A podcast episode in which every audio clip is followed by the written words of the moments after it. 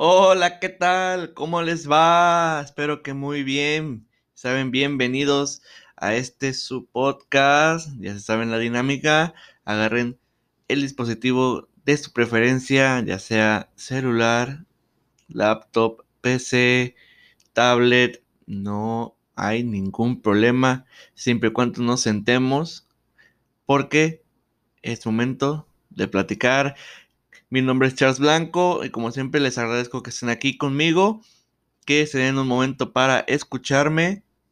Con todo el gusto yo voy a estar aquí por los siguientes, durante los siguientes minutos para seguirles platicando como seguimos en este especial de terror que ya llevamos eh, dos episodios muy buenos, mejorando como siempre lo digo, mejorando en todos los sentidos para darles el mejor contenido para ustedes. Así que vamos a comenzar con este tercera edición de este especial de terror y nuestro séptimo episodio de todo el podcast. Ya saben, es momento de platicar. En esta ocasión vamos a estar hablando de una película que, que, me parece fascinante, es muy buena y como lo dice este especial de terror, muy poco conocida. Estamos hablando de The Autopsy of Jane Doe o traducido como La autopsia de Jane Doe.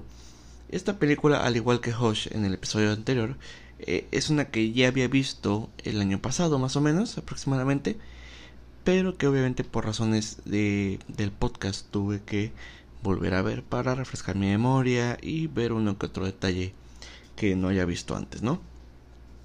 Esta película se estrena el 21 de diciembre del 2016. Está dirigida por Andre Obredal, que también fue el director, ha sido ha dirigido, perdón, películas como Scary Stories to Tell in the Dark, la película producida por Guillermo el Toro del año pasado, y Troll Hunter. Esta película está escrita por Richard Nang, que es su debut como guionista, y por Ian Goldberg, que también ha dirigido la película original de Netflix de terror Ellie.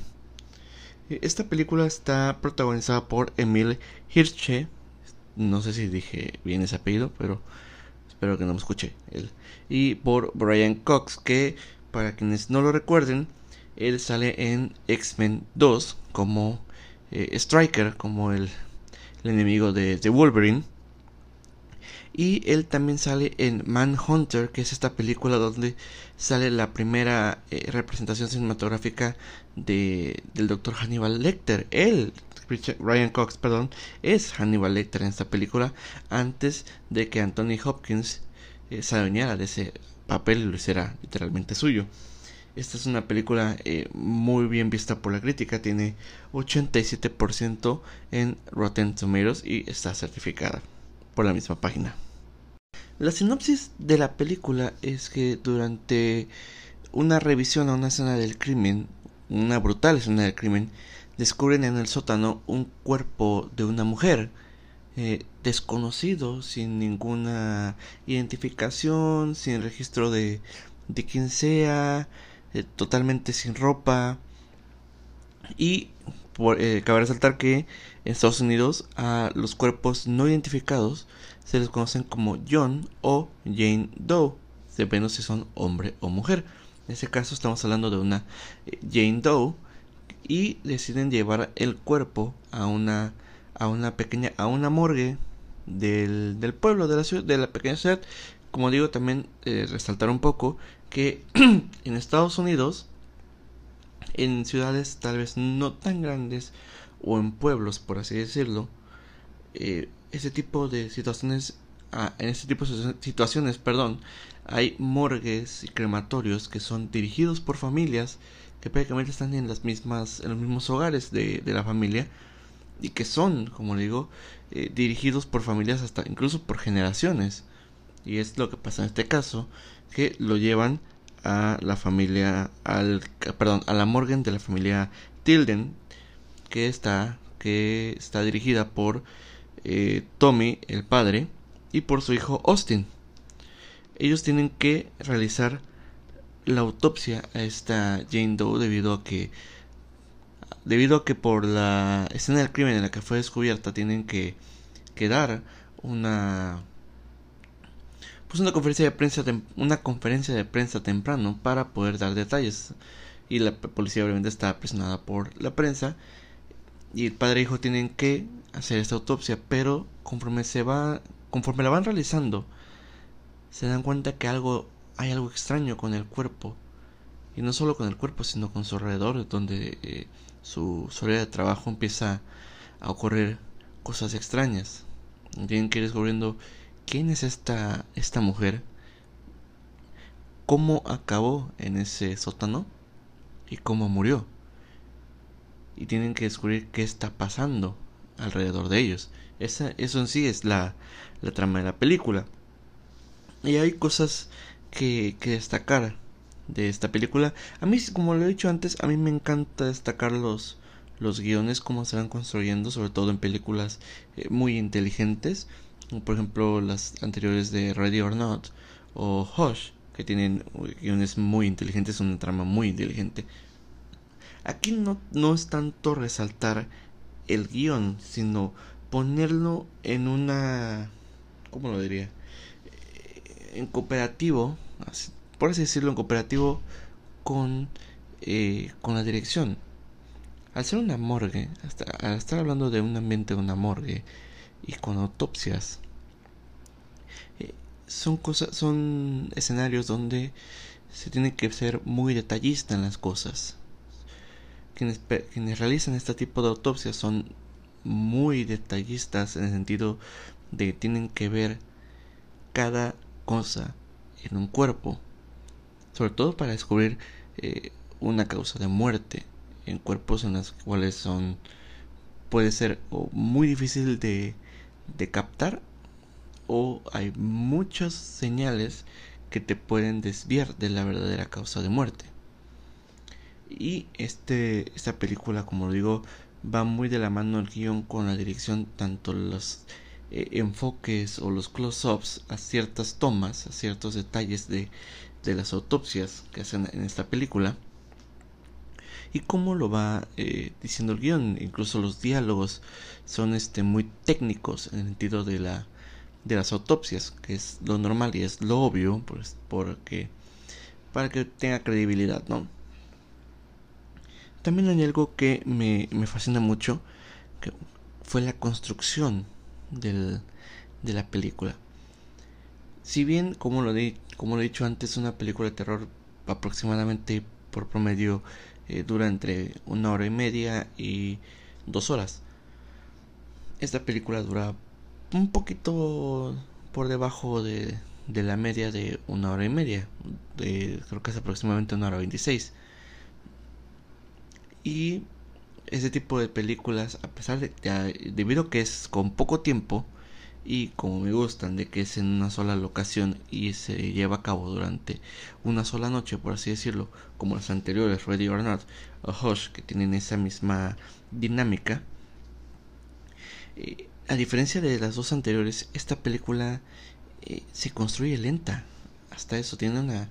Eh, empieza a fuego lento eh, debido a todo lo que se va descubriendo eh, en la autopsia, y no es spoiler, llegas hasta la mitad de la película y se sigue y se llegas hasta esta parte con una construcción y con un fuego eh, lento pero que te va llenando de preguntas. Preguntas que se tienen que resolver y que se van a resolver en la segunda mitad de la película.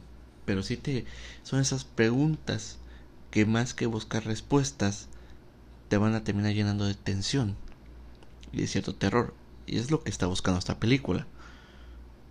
Como lo digo, eh, me, si bien, por ejemplo, Hush, la anterior película del episodio anterior, eh, a los 15 minutos ya empezó todo y fue a partir de ese momento una montaña rusa de, de tensión, emociones, terror y todo lo que te presentaba. Aquí si bien empezó con, con un fuego lento, como lo, como lo vengo diciendo, fuego lento, la primera mitad de la película, construyéndote todo, presentando, presentándote la problemática, eh, metiéndote los contextos de lo que estás viendo. La segunda mitad no, es un, una montaña rusa, se siente más eh, como un tren bala, Porque el momento que ya empieza todo, la problemática más grande, no para. Y no para, y no para, y no para. Es, bueno, hay ciertos momentos como uno diría como que para respirar, agarrar un cierto aire, pero no es como la anterior, que es una montaña rusa que va, subes, bajas, por, porque hay diferentes momentos, hay más momentos así donde se puede respirar. Aquí no, aquí estás hablando ya de, la segunda mitad de la película. Eh, una película que dura menos de una hora y media. O sea, no es mucho tiempo para, para poder alargar tanto. Y es también lo que me gusta, este tipo de películas eh, que se llevan a cabo en una sola noche. Que no se complican demasiado. Eso como me gusta, que no se complique demasiado una película al tratar de ponerte más días, eh, pasar el tiempo y estarte obligado a, a meter más cosas que puedan complicar la trama o querer explicar cosas que no se tienen que, no es necesario explicar o que se explican de más, por así decirlo. Cuando tú centras una historia en una sola noche, sobre todo una historia de terror, y la llenas, por así decirlo, de, de combustible de pesadilla, como se le conoce, el Nightmare Fuel, tiene éxito. Porque no se complican la vida al tratar de meter más cosas que no deben de meter. Ahora, ojo, otro detalle de las películas de terror y que obviamente esta película sí maneja son los clichés. Pero como ya lo había comentado en, un episodio anterior, los clichés sirven de algo. Sí, son efectivos, por algo son clichés, por algo se usan en la mayor parte de las películas de terror y en la mayoría de las películas de terror. Pero ¿qué es lo que distingue en una película un cliché bueno a un cliché malo? Un cliché bueno es que a pesar de que ya sepas que va a pasar algo, o que es algo que, que se puede ver en otras películas, un cliché bueno es que se sepa utilizar en el contexto de la película que estamos viendo.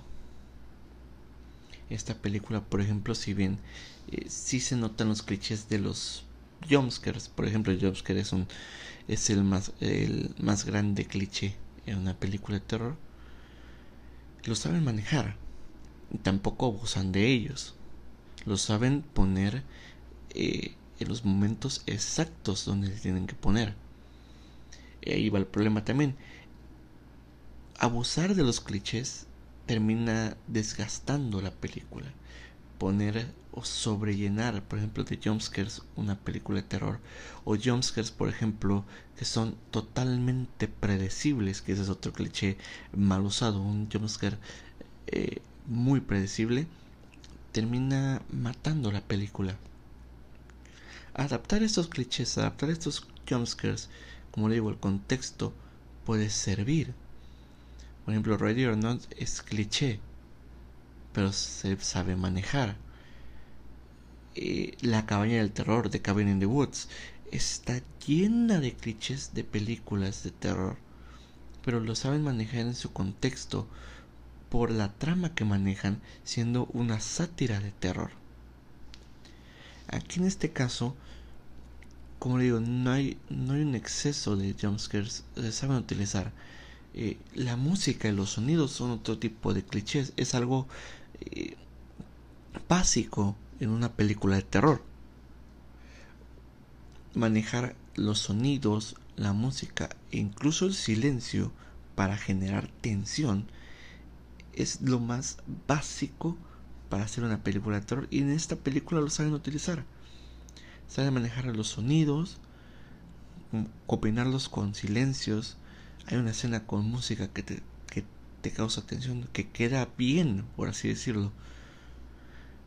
Es esta parte de los clichés, como digo, se saben manejar y adaptarlos a la historia, sin excederse y sin ser predecibles, que eso sobre todo, ser predecibles, la película va a funcionar.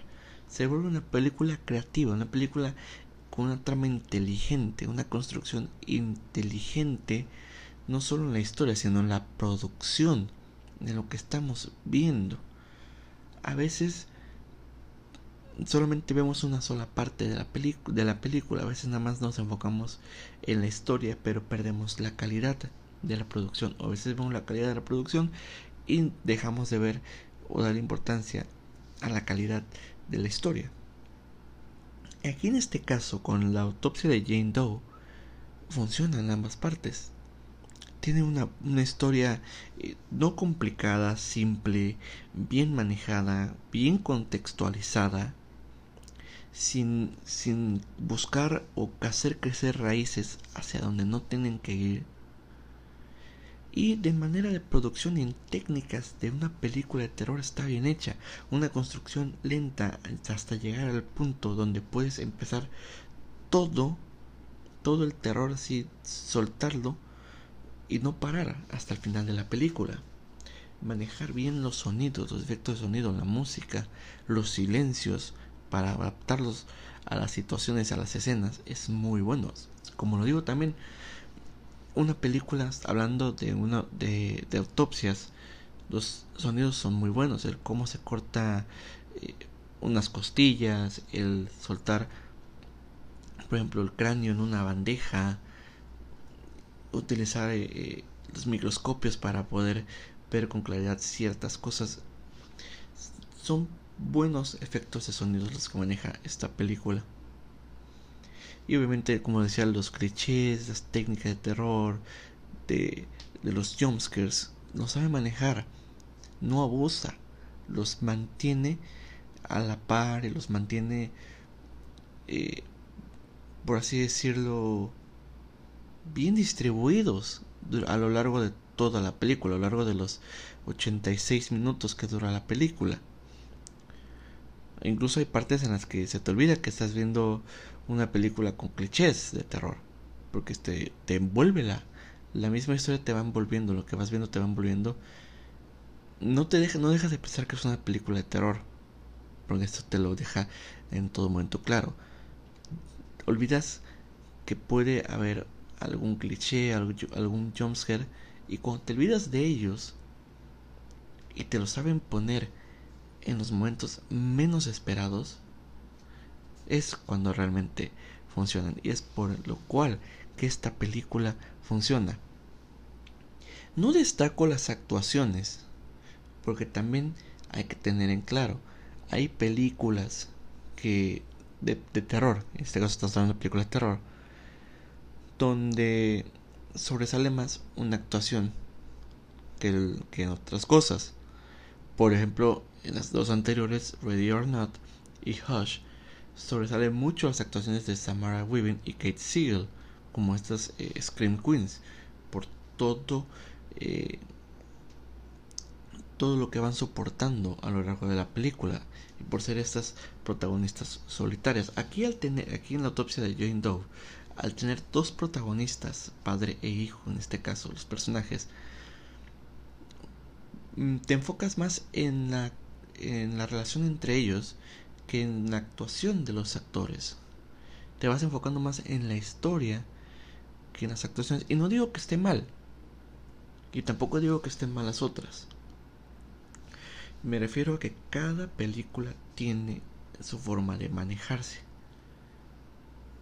Estas películas se manejan más o se ve mucho la actuación. Estas no tanto. Aquí se ven más las técnicas de terror al ser al tener la posibilidad de ser muy cliché y evitar ser cliché malo y buscar ser el cliché bueno, el que sí da terror, el que sí es efectivo. Y es por eso que no me enfoco tanto eh, en las actuaciones y no tanto en el guion como lo dije hace unos momentos, más en las técnicas de producción, en las técnicas cinematográficas, por así decirlo para poder desarrollar esta película. Por lo cual eh, es muy buena. A mí, la primera vez que la vi, yo quedé fascinado con, con lo simple que puede ser una película y con lo vasto y lo amplio que te puede proporcionar durante mm, corto tiempo, por así decirlo. Y ahorita viéndola otra vez, eh, la disfruté muchísimo. Creo que la disfruté más, aunque pierdo, aunque al ya haberla visto pierdo el sentido de, de miedo, aunque no lo pierdo tanto porque ese es la es el detalle de esta película. Te causa tensión. Y eso es lo bueno de una película de terror. Que la puedas ver una vez, dos veces, incluso tres. O varias. Y que te siga proporcionando con ese sentir de tensión. Como la primera vez. Tal vez la primera vez es una combinación grande entre tensión y terror. Pero la tensión siempre va a estar ahí. Aunque dejes de verla. Por un tiempo y la vuelvas a ver otra vez. No sé, ahorita como a mí, como un año. Y la, y la veas varias veces. Funciona la película y es buena cuando esa tensión se queda ahí. No importa las veces que la, que la veas. Y bueno, esto ha sido todo por este episodio. Una grandiosa recomendación que les doy, que es la autopsia de Jane Doe. Realmente búsquenla. Eh, no está en Netflix, pero no, no es difícil buscarla, vale muchísimo, muchísimo la pena.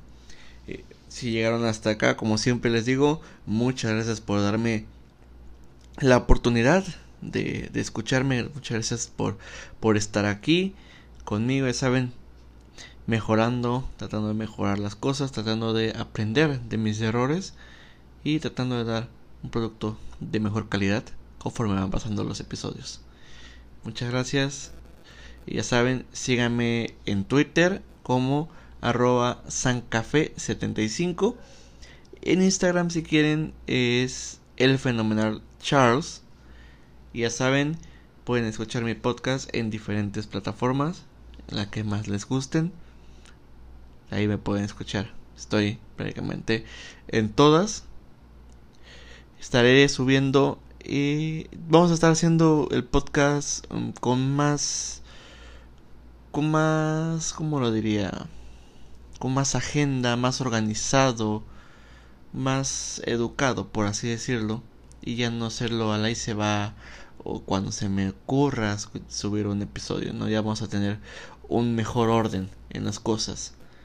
Ya van a notar una grandiosa mejoría en todo esto. Mi nombre ha sido Charles Blanco. Muchas gracias por estar aquí. Muchas gracias por escucharme. Nos vemos en el siguiente, nos escuchamos, mejor dicho, en el siguiente episodio. Esto ha sido, es momento de platicar. Cuídense mucho. Los quiero mucho también. Y bye.